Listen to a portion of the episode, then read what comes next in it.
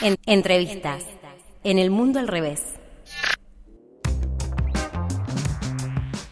Bien, continuamos en el mundo al revés. Llegó la hora de la entrevista. Para eso estamos en comunicación con Esteban Paulón. Él es director ejecutivo del Instituto de Políticas Públicas LGBT. Hola Esteban, te saluda Diana Maraciolo. ¿Me escuchás? ¿Qué tal, Diana? ¿Cómo estás? Buen día, buenas tardes, en realidad. Buenas tardes, muchas gracias por esta comunicación. Eh, estamos,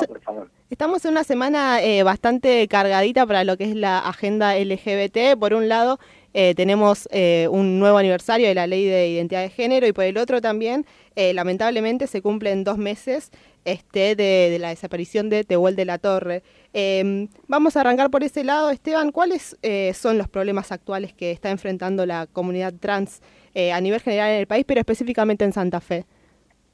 Bueno, sin dudas, este, lo que ocurrió, lo que vos remarcabas recién, lo que ha ocurrido, está ocurriendo con Tehuel de la Torre, que, que está desaparecido ya hace dos, dos meses, este, sintetiza de alguna manera eh, qué es lo que ocurre con la población trans en Argentina, ¿no? Esto quiere decir que más allá de que hemos accedido a, a una protección legal y una mayor visibilidad en la comunidad. Eh, Argentina es el primer país del mundo desde el año 2012 que reconoce el derecho a la identidad de las personas trans por el simple hecho de expresarlo, lo que se llama el derecho al el, el, reconocimiento al género autopercibido. Y esto es muy importante porque implicó un cambio de paradigma a nivel internacional en relación a no tener que, que demostrar o, o probar ningún tipo de, de cuestión de, de vida, de salud, de salud mental, eh, etcétera, ¿no? Y, simplemente tomar la identidad autopercibida de las personas para que el Estado reconozca esa identidad de género trans, ¿no? La identidad de género en Argentina marca un antes y un después en lo que es el derecho a la identidad de género a nivel global, y sin embargo, a pesar de tener esta ley tan importante, ley eh, a la cual más de 9.400 personas de todo el país han accedido estos años y es un trámite administrativo, sencillo, gratuito, que se puede hacer en cualquier oficina de registro civil en Argentina. Sin embargo, sigue habiendo muchísimas formas de violencia hacia el colectivo trans, sigue habiendo materias pendientes que aún no se resuelven, sigue habiendo eh, diferentes em, miradas sociales en relación a, al colectivo de personas trans, de mujeres, varones trans y personas no binarias, y en el caso de Tehuel obviamente vemos cómo, este, si bien es cierto que en ciertos circuitos, en determinados ámbitos, en algunos sectores de la sociedad está muy presente la consigna de dónde está Tehuel y se sostiene día a día, semana a semana y también, este, por supuesto, eh, en este segundo mes que, que se cumple hoy, que ha, y que ha habido marchas en todo el país, incluso en nuestra propia ciudad en tribunales, en este momento se está desarrollando también la marcha pidiendo por la aparición de Tehuel, bueno, vemos como para una parte importante de la sociedad este tipo de hechos los ven realmente con mucha indiferencia, ¿no? Y habla claramente de que ninguna ley automáticamente transforma la realidad ni garantiza la, igualdad ni la inclusión, ¿no? Las leyes son herramientas y evidentemente, eh, bueno, pasadas las aprobaciones de las leyes, pasó con el matrimonio igualitario, pasó con la ley de identidad de género y sigue ocurriendo, el Estado tiene que involucrarse y promover y llevar adelante políticas públicas justamente para que esa igualdad legal a la que hemos accedido y, que hemos obtenido por la lucha de las organizaciones y el apoyo de distintos sectores políticos se transforme en igualdad real. Que la desaparición de Tehuel nos importa y nos duela tanto como cualquier otra persona, independientemente de su orientación sexual o su identidad de género, que cualquier persona, independientemente de su identidad de género, pueda acceder a las mismas oportunidades laborales, estudio, permanencia en la familia este, y de vida en, sociedad y que en definitiva eh, podamos pensar en una sociedad que no etiquete, ni clasifique, ni discrimine, ni segregue a las personas por alguna característica personal, en este caso la identidad de género, sino que nos valore realmente como ciudadanos y ciudadanas de pleno derecho y en ese sentido nos permita poder acceder a las mismas oportunidades y de tener una vida libre, libre de violencia y discriminación. Justamente la, desaparición de Tehuel se da en el marco de eh, una búsqueda de trabajo, estaba buscando trabajo él, eh, y recién hablabas también de eh, poder acceder a las mismas cuestiones. ¿Cómo es la situación de, de, las, de las personas trans, de la comunidad trans, este, en el marco de la inserción del mercado laboral y cómo cambió desde aquella sanción de la ley hasta el día de hoy? Bueno, sin duda hubo algunas mejoras de esos indicadores porque claramente eh, posterior a la ley hubo distintas medidas que tienen que ver con, con capacitación, con formación, también con lo que tiene que ver con el cupo trans, que tiene una aplicación muy despareja y muy desigual dependiendo de la provincia, la ciudad, la región, pero es cierto que este, de alguna manera hoy contamos con algunas herramientas más que las que contábamos allá por 2012 cuando se aprobó la ley de identidad de género. Eh, y también ha habido un cambio en sentido positivo en relación a la reinserción y escolarización del colectivo trans. Nosotros partimos una base donde más del 90% de las personas trans no había accedido, no acceden al empleo registrado, cerca del 60 y pico, 65, 70%, depende de la región del país, no finaliza la, educación obligatoria, esto es estudios primarios y secundarios. El 63% de la población trans de la provincia de Santa Fe, de acuerdo a la encuesta que hicimos en su momento desde la Subsecretaría de Diversidad Sexual allá por el año 2019,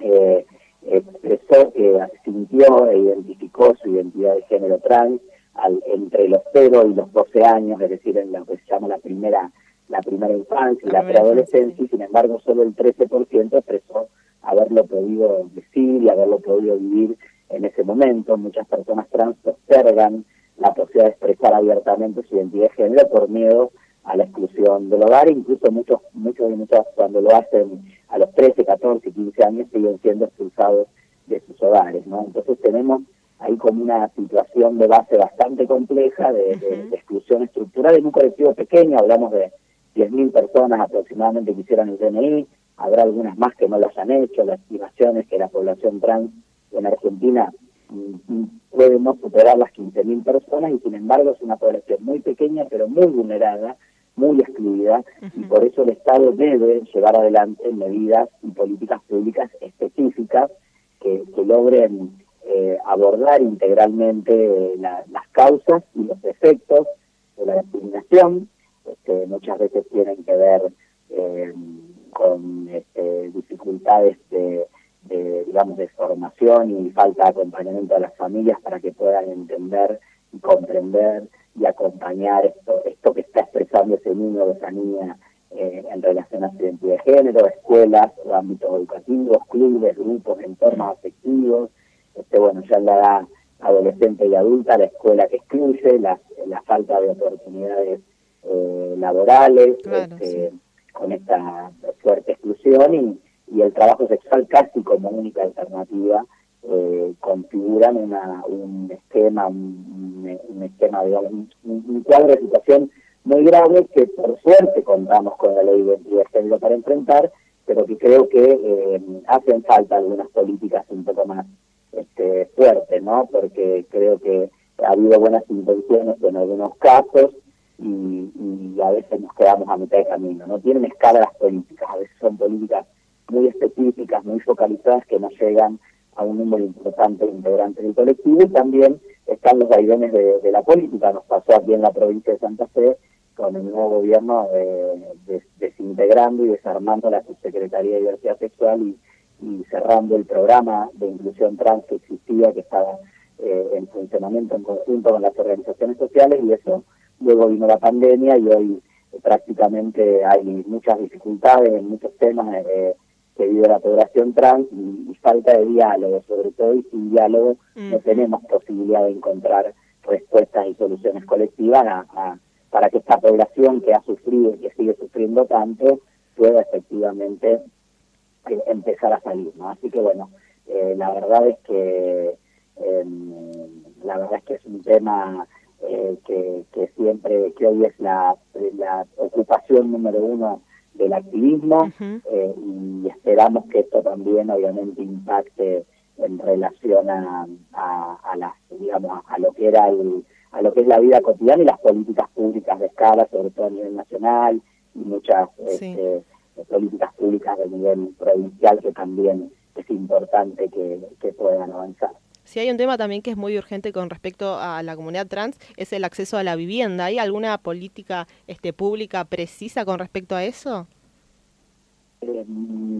disculpame, justo se me cortó ahí la, comunicación. ¿Me decías por qué tema? Eh, por el acceso a la vivienda, si hay algún tipo de política de... Eh,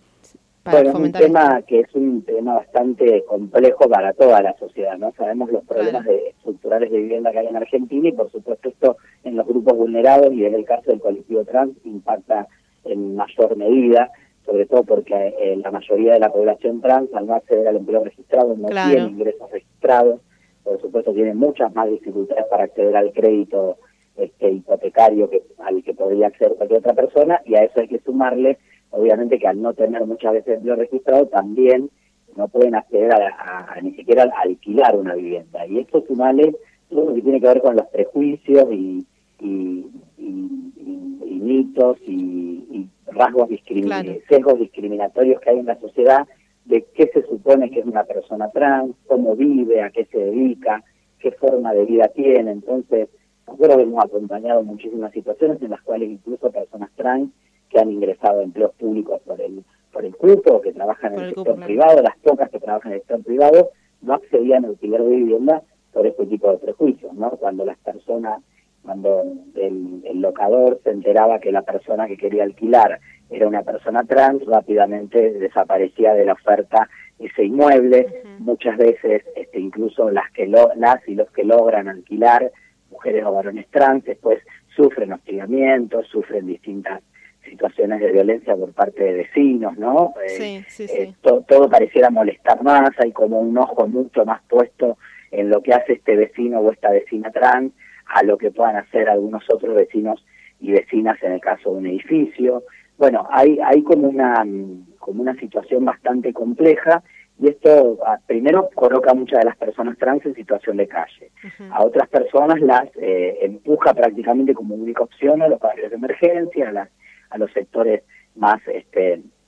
informales de, la vivienda en las periferias de las ciudades. A algunas otras personas eh, trans a vivir en pensiones, este, que muchas veces son hoteles que alquilan piezas por, por mes, que muchas veces son alquileres muchísimo más caros que los que puede pagar cualquier otra persona eh, por, por la misma situación, este, también en algunos casos a vivir en comunidad. Así que ahí, eh, evidentemente, de todas las políticas públicas que, le hacen falta al colectivo trans, en algunos otros casos ha habido avances y ha habido esbozos y ha habido puesta en, valor y en funcionamiento de algunas, por ejemplo, todo lo que tuvo que ver aquí en la provincia de Santa Fe con el sistema de salud, operaciones, tratamientos hormonales, cupo trans en muchos municipios y a nivel provincial, la ley de cupo trans que esperemos antes de fin de año empieza a cumplirse, porque ya lleva dos años de demora por parte del gobierno provincial, también lo que fue la reparación histórica a las víctimas trans de la violencia estatal durante la dictadura militar, eh, programas de becas educativas, capacitación, educación sexual integral, sobre distintos temas se han ido esbozando algunas líneas, sin duda vivienda es uno de los temas más complejos y es uno de los temas que menos se ha trabajado, incluso eh, lo digo autocríticamente como exfuncionario, en nuestro en, nuestra gestión trabajamos mucho todos los otros temas y nos quedó pendiente esto, y lo digo como activista, es un tema que también eh, hoy vuelto a ser activista, habiendo pasado por la función pública, es un tema que también en todos los diálogos, talleres y encuentros que, que tenemos con, con compañeras y compañeros del colectivo trans para pensar agendas pendientes, etcétera, es un tema que casi no aparece, no porque no sea una necesidad, sino porque nos parece, o sea, está el nivel de exclusión que estamos pensando en cómo comer, eh, ir a un centro de salud, acceder a determinadas cuestiones, a, la, a, estar vivo, ¿no? o viva, o, estar eh, libre de violencia, ¿no? Y, la vivienda incluso eh, desde el activismo también a veces nos queda un poco lejos, nos parece que es como demasiado grande el tema y, no terminamos de encararlo. Así que ahí hay una un pendiente muy importante porque obviamente la vivienda, así como el trabajo y la salud son, este, por supuesto, temas centrales. Hola Esteban, ¿cómo estás? Te saluda Enzo Paul. ¿Qué tal, Enzo? ¿Cómo te va? Quería preguntarte un poco, volviendo al tema de, de Tehuel, hace unos días eh, el colectivo de abogadas feministas sacó un comunicado como dando eh, el panorama de cómo continúa la, causa. Quería saber si tienes un poco de, información, cómo lo ves desde tu perspectiva, eh, teniendo en cuenta las incongruencias en el caso y también em, la poca búsqueda por parte del Estado y, los principales medios de comunicación. Bueno, sí, seguimos muy atentamente este trabajo de las compañeras de eh, abogadas transfeministas que están en contacto con la familia de Tehuel, están, eh, nos han impuesto algo de claridad, también de, a veces este, la información llega parcialmente y, la verdad que es este, muy grave, ¿no? Muy grave en el sentido de que pasa esto que, que charlábamos al inicio de la charla, eso como que pareciera que no se busca con el mismo entusiasmo, con la misma convicción o con la misma preocupación a, a este chico por, por ser trans, por ser joven, por pensar que, que bueno, que salió a buscar trabajo, que andará por ahí, que se habrá ido, que no vuelve. O sea, muchas veces las, eh, aparece en el imaginario de las fuerzas de seguridad esta cuestión de, bueno, habrá tenido que ver con la familia, se habrá ido, no querrá que lo busquen, que lo encuentren, este, y ahí queda, ¿no? Y vamos perdiendo de agenda, lo vamos perdiendo de agenda. Hay la verdad que personas identificadas, como las últimas personas que lo vieron, algunas de ellas con antecedentes policiales, con detenciones recientes, este, bueno, celulares, cruces, o sea, hay, hay como muchos elementos que realmente este, tendrían que permitirnos acercarnos un poquito más a la verdad y ojalá al paradero de Tehuel, que después de dos meses de desaparecido veía algunas declaraciones de parte de la familia que decía, bueno, vivo, muerto, que aparezca, esa incertidumbre de no saber qué ha pasado con, este hijo, con este hermano, con este amigo, con este vecino, este, y la verdad es que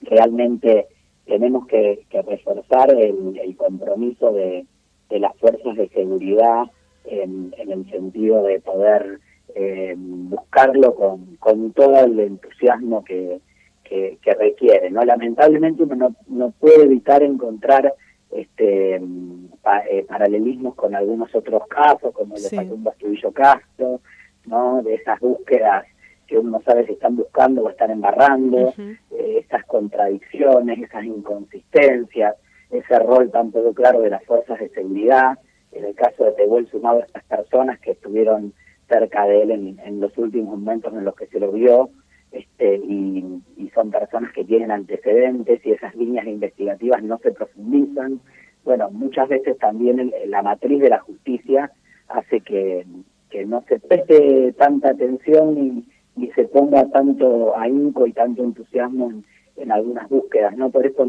me impactó mucho hace ya un mes, eh, un poquito más, en el inicio de la búsqueda de Tehuel había salido una campaña de algunos grupos de, personas trans y no binarias que decía eh, un, flyer, ¿no? Que decía buscalo como si fuera un varón cis. y, era tan claro el mensaje, era bueno, este, lo estamos buscando eh, con, a Tehuel como, como debiéramos, y después uno ve una colección de fotos de funcionarios y funcionarias que son las que tienen a su cargo las áreas que no tienen que buscar y todo con un cartel donde está Tehuel, donde está Tehuel y me dice, bueno, se está poniendo, se están poniendo todos los recursos del Estado necesarios, se está poniendo realmente toda la energía, la fuerza, la concentración, el esfuerzo en, encontrarlo, este, y, bueno, uno no puede dejar de tener dudas de que tal vez eh, algunas acciones pasan más por un eh, hacer como que realmente sea una búsqueda de conciencia y que ojalá en algún momento nos, nos pudiera dar una certeza y devolverlo a Tehuel, eh, obviamente ojalá con vida. Ojalá, por supuesto. Esteban, te agradezco muchísimo esta comunicación. Muchas gracias. No, por favor, muchísimas gracias a ustedes. Un abrazo grande. Hasta luego. Hasta luego. Allí hablábamos con Esteban Paulón, el director ejecutivo del Instituto de Políticas Públicas LGBT, acerca de la situación de la comunidad LGBT eh, y la comunidad trans específicamente.